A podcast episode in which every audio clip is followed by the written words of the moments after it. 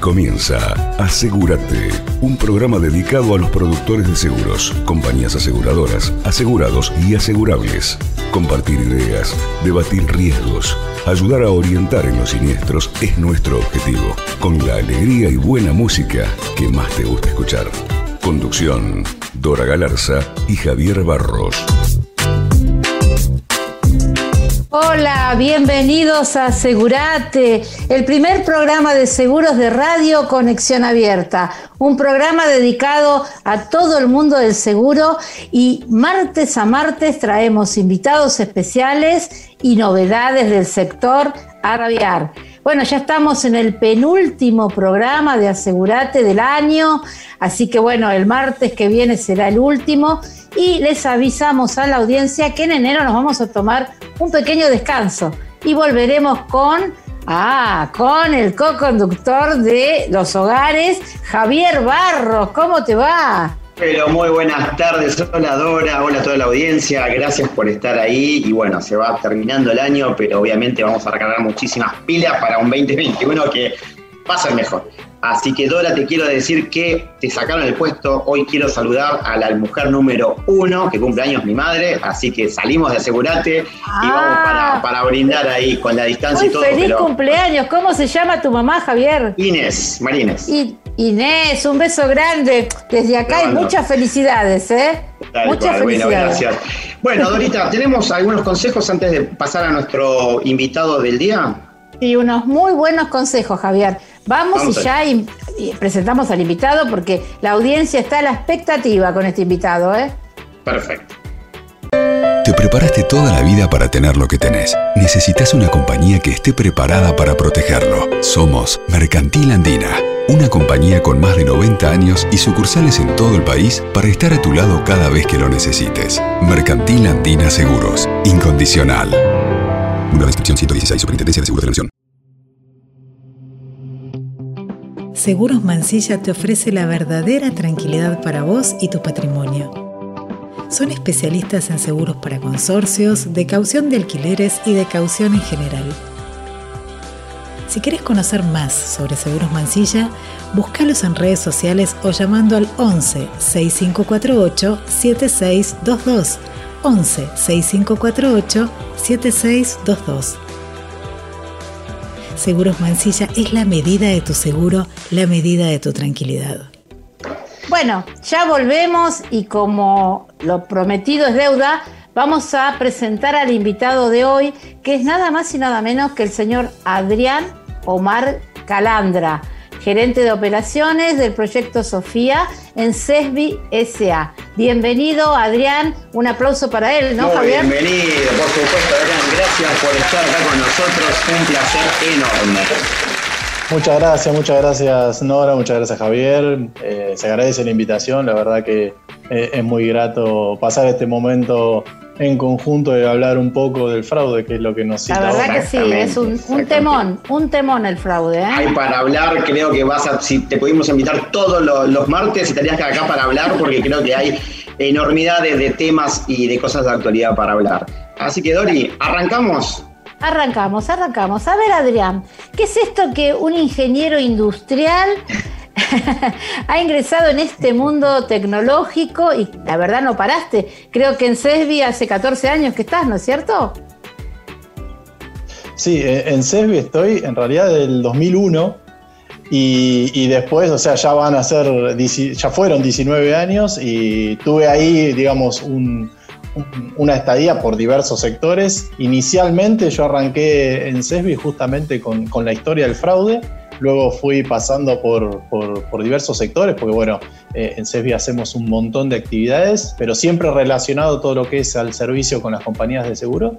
Y bueno, ya hace, hace seis años como gerente de operaciones, donde tengo a cargo el equipo de, de- de desarrollo que se encarga de, de hacer todas las, las modificaciones de las necesidades que van surgiendo de los sistemas que nosotros desarrollamos para las compañías de seguro, de todo lo que es el servicio al cliente, la interacción con ellos mismos para darle el soporte y también el departamento de, de capacitación externa. Nosotros sabemos muy bien que hacemos muchas Claro. capacitaciones eh, de- de- del mercado asegurador, reparador, de seguridad vial, cursos de manejo.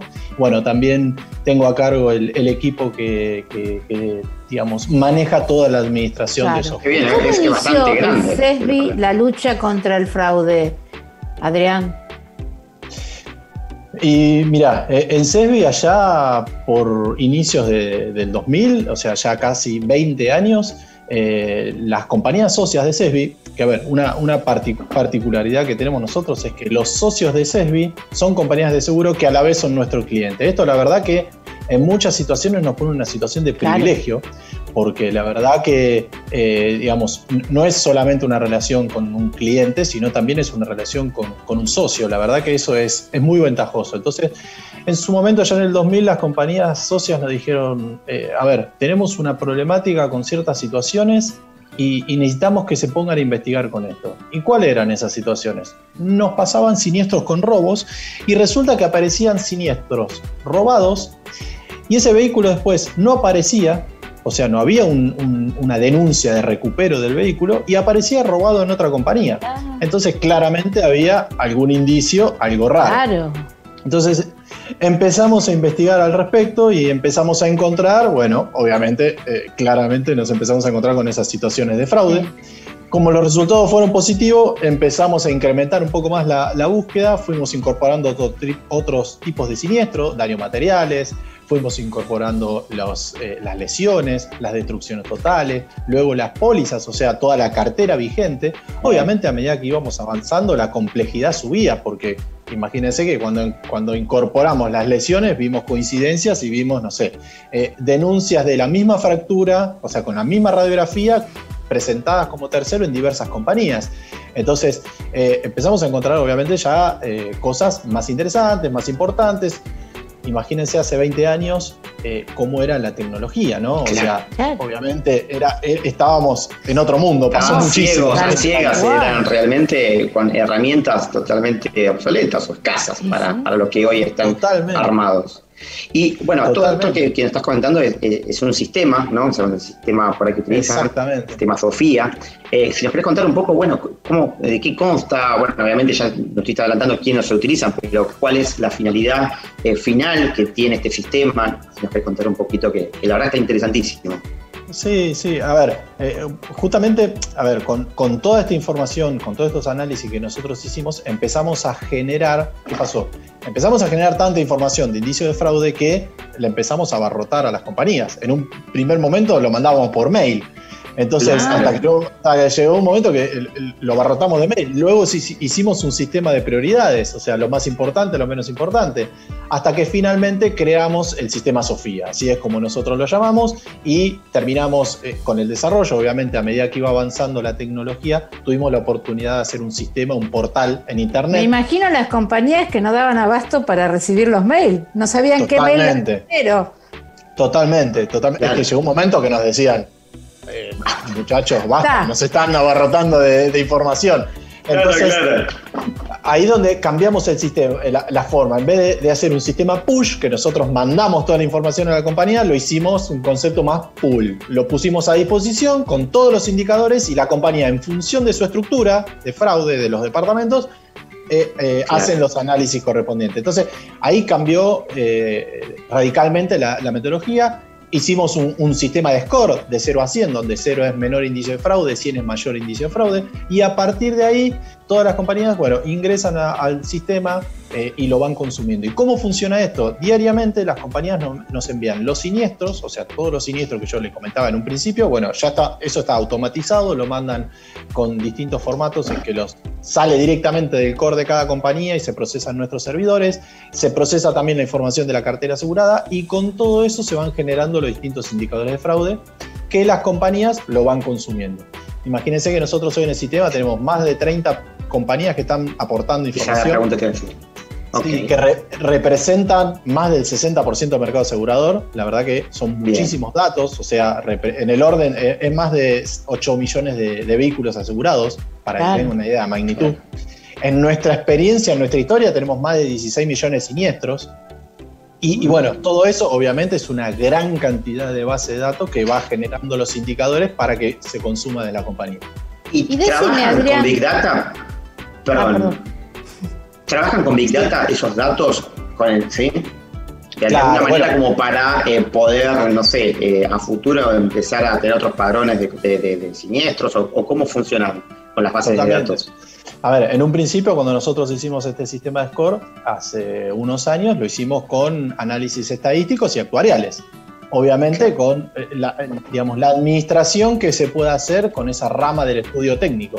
Entonces, ¿qué pasó? Esta información se consume tanto que los usuarios entran a la web con su clave y su, perfil correspondiente, o también hay interfaces automáticas para que eh, se, devuelvan esos indicadores a las compañías. Por ejemplo, no sé, yo estoy suscribiendo un siniestro y me aparece un flag y me dice, guarda que acá hay un, hay un caso que puede tener un indicador de fraude. Entonces, la idea es también automatizar para generar mayor dinamismo. ¿Y en dónde incorporamos el tema de, Data Analytics? Esa fue la, la, gran incorporación que hicimos este año. Incorporamos el concepto de Machine Learning y Data Analytics, porque justamente tenemos tanta información que, a ver, a mí los científicos de datos me dijeron algo que me quedó muy grabado eh, y, está, eh, es muy gráfico, o sea, me dijeron, todo lo que es la tarea repetitiva y sistemática, dejásela al procesamiento computacional. Porque lo va a hacer perfecto. Todo lo que sea repetitivo y masivo lo va a hacer perfecto. Lo específico, donde necesitas la experiencia, donde necesitas, digamos, el, diferencial, dejáselo al especialista. O sea, con esto quiero decir. ¿Se puede dar un ejemplo de cada uno de los dos? ¿De cuál sería? Eh, eh, ¿O es muy específico? No, a ver, lo que es el procesamiento computacional es justamente generar el modelo eh, matemático, el modelo predictivo, para que con todas las variables que toma el sistema genere los indicadores. O sea, ¿qué pasa? Nosotros generamos modelos, modelos predictivos que se, en su momento, para analizar, participaron más de 400 variables. Y aprendieron de más de 40.000 investigaciones que las compañías nos dijeron, este siniestro fue con resultado positivo o con resultado negativo en lo que, en lo que corresponde a fraude. Entonces, imagínense para una persona manejar toda esa información, obviamente es, eh, es imposible. Exactamente. Entonces, ese es el concepto, a, ver, es casi por definición el objetivo de, Data Analytics, hacer grandes procesos, grande, consumir un montón de información para generar un modelo. Entonces, eso es lo que se encarga, digamos, el proceso computacional, de hacerlo automático. Y lo que, lo que busca es eh, o sea, tener una mejor eficiencia en eh, los indicadores de fraude, disminuyendo los falsos positivos. Entonces, ponemos a disposición de los especialistas todos los casos para que ahí el especialista, con, el, con la expertise correspondiente, con todo su bagaje, aporta para que se termine, digamos, de, de analizar y determinar el caso de fraude. Ahí es donde se complementa la experiencia personal con todo el procesamiento automático. Porque imagínense con toda esta información, si no, sería un batallón de gente analizando siniestros. Es imposible. Y los tiempos aparte. Porque, ¿qué es lo que nos permite e, esta precisión de los modelos?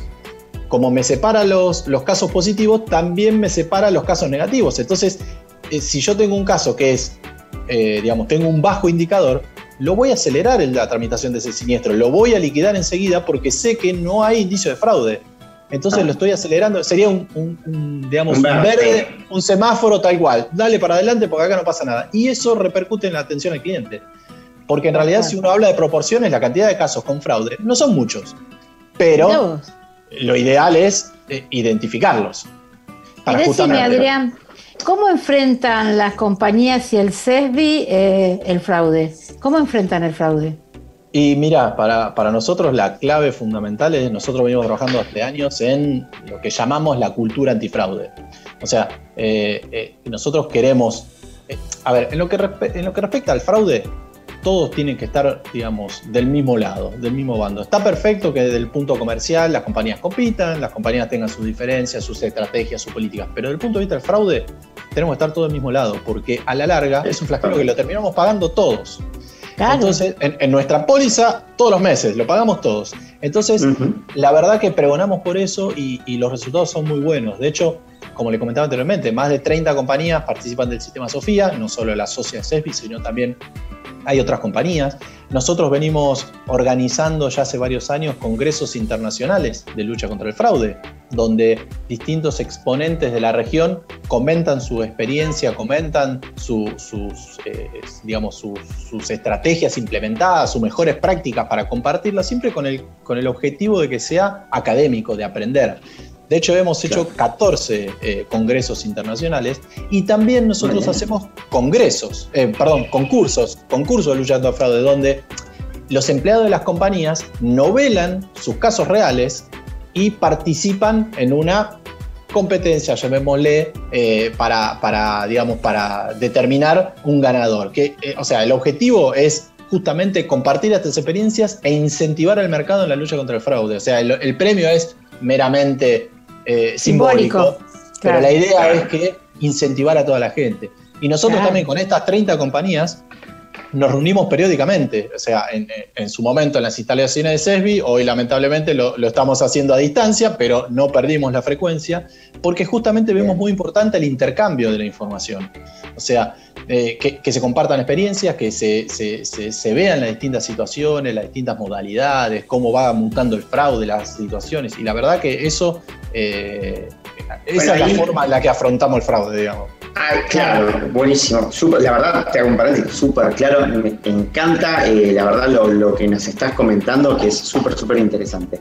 Y hablando, bueno, hablando un poco de, eh, la mutación y la pandemia, que obviamente cambió la vida de, todos y, un montón de cosas, ¿cuál es la modalidad, este, Adrián, de siniestros en la que más impacta el fraude hoy? Bien, a ver, acá vamos a separar ahí un poco el análisis. En, lo que eh, sí. y lamentablemente da para tanto el fraude que depende, depende el foco donde uno lo mire, es el impacto que genera. En lo que respecta a cantidad de casos, hoy los casos más, eh, lo que más se investigan son los robos de ruedas. O sea, de, de, uno de cada cuatro casos investigados, según las estadísticas que nosotros tenemos, son por robo de rueda. Este, esta modalidad de fraude viene hace varios años ya. Eh, empezó a tener su auge allá cuando empezó a haber problemas con la importación de ruedas y llantas. ustedes lo recordarán. Y lamentablemente nunca se dio. O sea, siempre se mantuvo al tope. Eh, hemos encontrado que tiene estacionalidad, o sea, acercándose a los periodos estivales, eh, la mayoría de la gente dice, bueno, necesito cambiar la rueda para irme de vacaciones, y ahí es donde empieza el autorrobo. Entonces, hay, mucho, hay, hay mucho ahí que se investiga, las compañías se, tuvieron que poner, digamos, eh, con la guardia alta con ese tipo de modalidades. Claro, sí, pidiendo denuncias policiales que muchas veces no se pedían, bueno, ahora creo que la mayoría todos están, están solicitándolo. Y bueno, no sé si eso.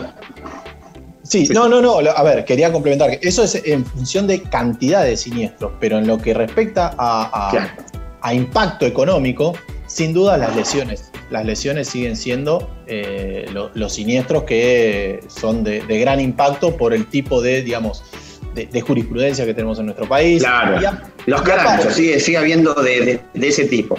Y aparte porque en este tipo de siniestro suele haber ya más bandas, porque por ahí en el robo de ruedas son más ocasionales, gente que quiere... A ver, lamentablemente en Argentina no, no está condenado el fraude, parece que fuera la viveza criolla, como nosotros lo decimos, mm. eh, le, pasé un siniestro a la compañía de seguro, y no es, parece que no está condenado en la sociedad.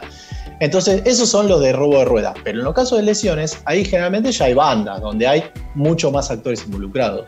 Y algo que apareció ahora en la pandemia que esto sí es nuevo, son los fraudes, empezó a aumentar los fraudes de combinado familiar.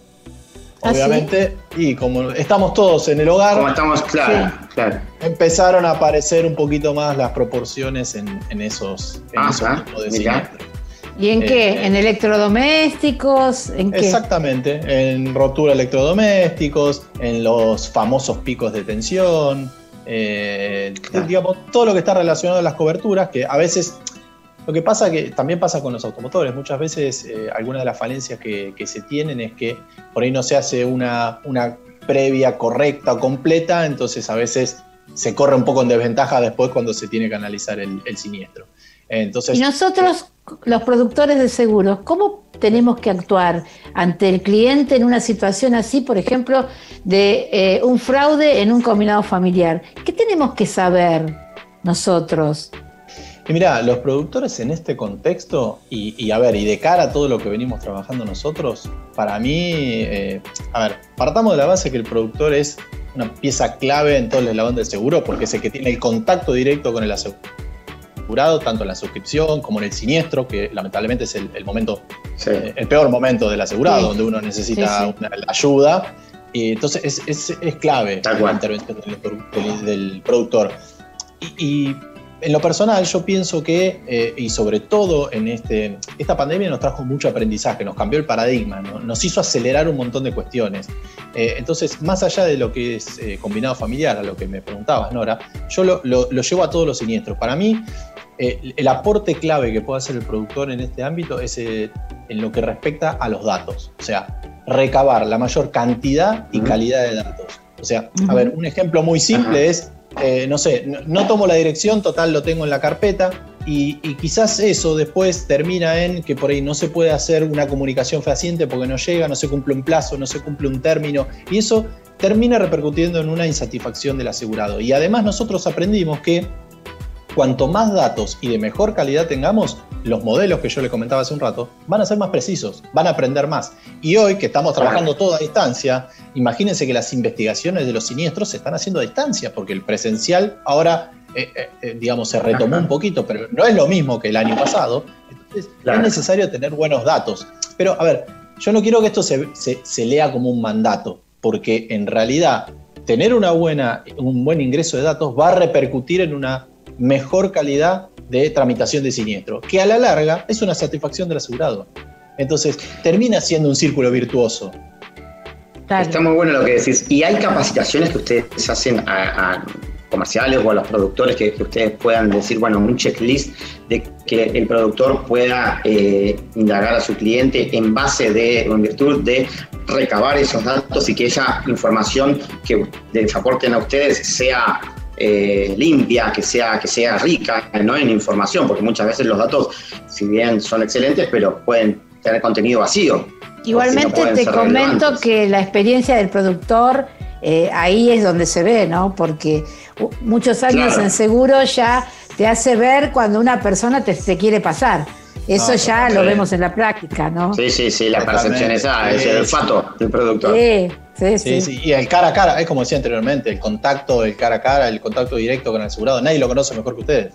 Claro. Totalmente, comparto, comparto. Y con respecto a la calidad, nosotros justamente este año con el lanzamiento de, la incorporación de Machine Learning en, nuestro sistema, hicimos una campaña de calidad de datos que nosotros la hacemos en conjunto con estas compañías que participan de Sofía para que cada compañía internamente lo comunique para todos sus canales comerciales, canales internos, en todos sus sectores. Y el objetivo es concientizar la importancia de cargar los datos correctamente, Exactamente. Exactamente, o sea que, a ver, yo por ahí estoy tomando un dato que no tomo yo y estoy perjudicando a mi compañero con el que tomo el café todos los días porque después no puede informar al asegurado X o tal cosa.